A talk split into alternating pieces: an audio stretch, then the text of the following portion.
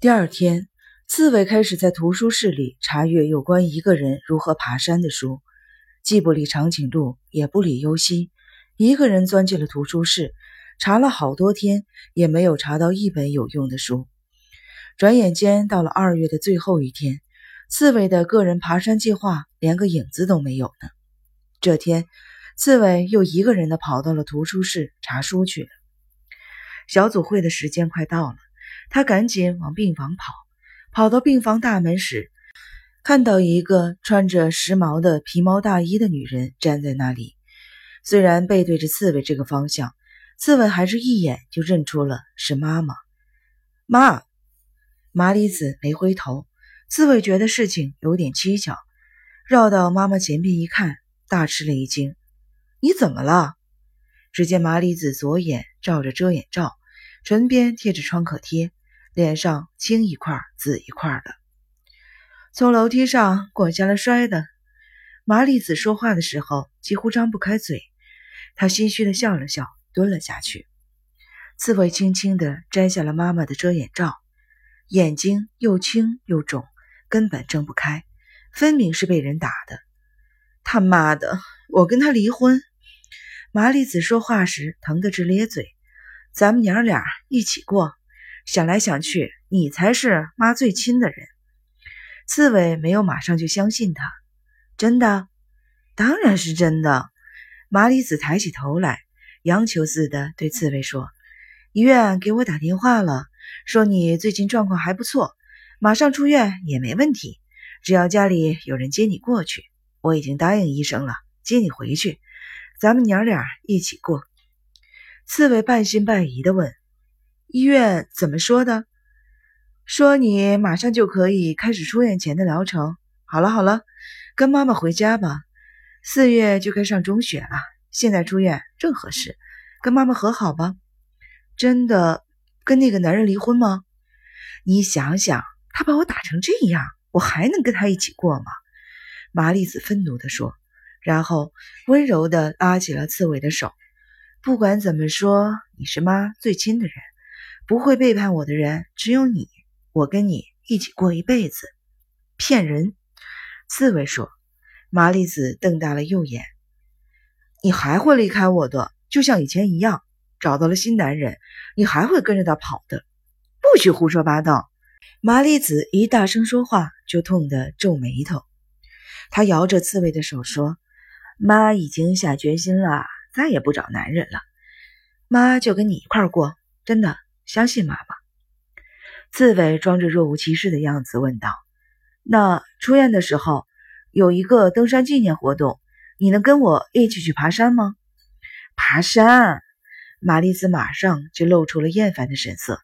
刺猬急了，赶紧解释说：“谁都爬得上去的山，坐车到十分之七的地方就爬一点点，八十岁的老婆婆都爬得上去呢。”麻里子怀疑的看着刺猬：“什么山啊？石锤山？”麻里子皱着的眉头展开了：“啊，林峰啊！朝圣的人们确实喜欢那座山，我也一直想着什么时候去爬一次呢。是医院组织的？这下刺猬可来了精神了。他抑制着激动的心情说：‘从医院坐大轿车出发，准备出院的孩子跟家长一起爬山，孩子也能爬。’”登山道修的可好了，哼着歌就能爬上去。我看过以前爬过石锤山的孩子写的作文，他们说危险的地方一处都没有。这回正好赶上春天，一边欣赏山樱花，一边爬山，不知不觉就爬上去了呢。刺猬添油加醋的说了一大堆，那么容易就能爬上去，灵验吗？神山嘛，当然灵验了。人们求神，神都能听得见呢。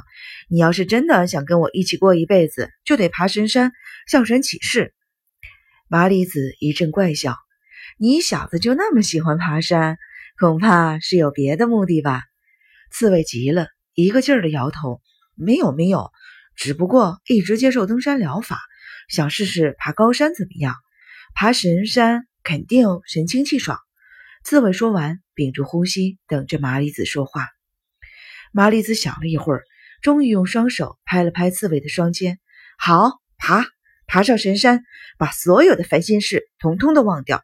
真的，麻里子点点头。应该爬一回石锤山。客人们常常这样说呢。什么时候啊？四月五号。到了那个时候，黄莺叫的可好听了呢。不过，要是在那边住一夜可不行，晚上我还有工作呢。当天就回去，午饭在山上吃，晚饭回医院吃。那我就没什么别的说的了。不许骗人，拉钩！你妈我什么时候说话不算数过？麻里子认真的说，说完又哈哈大笑起来。哼，净说话不算数了。刺猬也笑，好。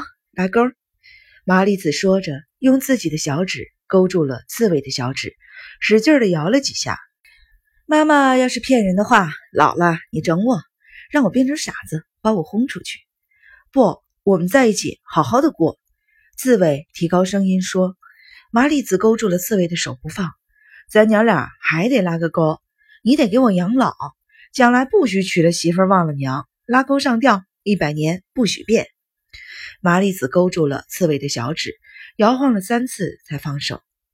病房楼的大门突然开了，一个护士探出头来，朝刺猬摆摆手：“小组会开始了半天，还不快进来？”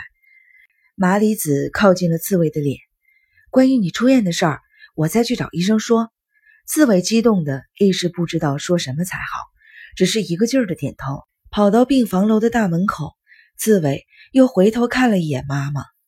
妈妈虽然戴着遮眼罩，贴着创可贴，看起来还是那么漂亮。妈妈让他当着别人叫他的时候，他总是感到反感，坚决不叫。可是现在，他不由自主的大声的叫了一声“妈”，玛丽兹感动的直眨眼，眼泪都快掉下来了。妈，谢谢你。刺猬不好意思的朝妈妈举了一下小指，转身跑进了病房楼去了。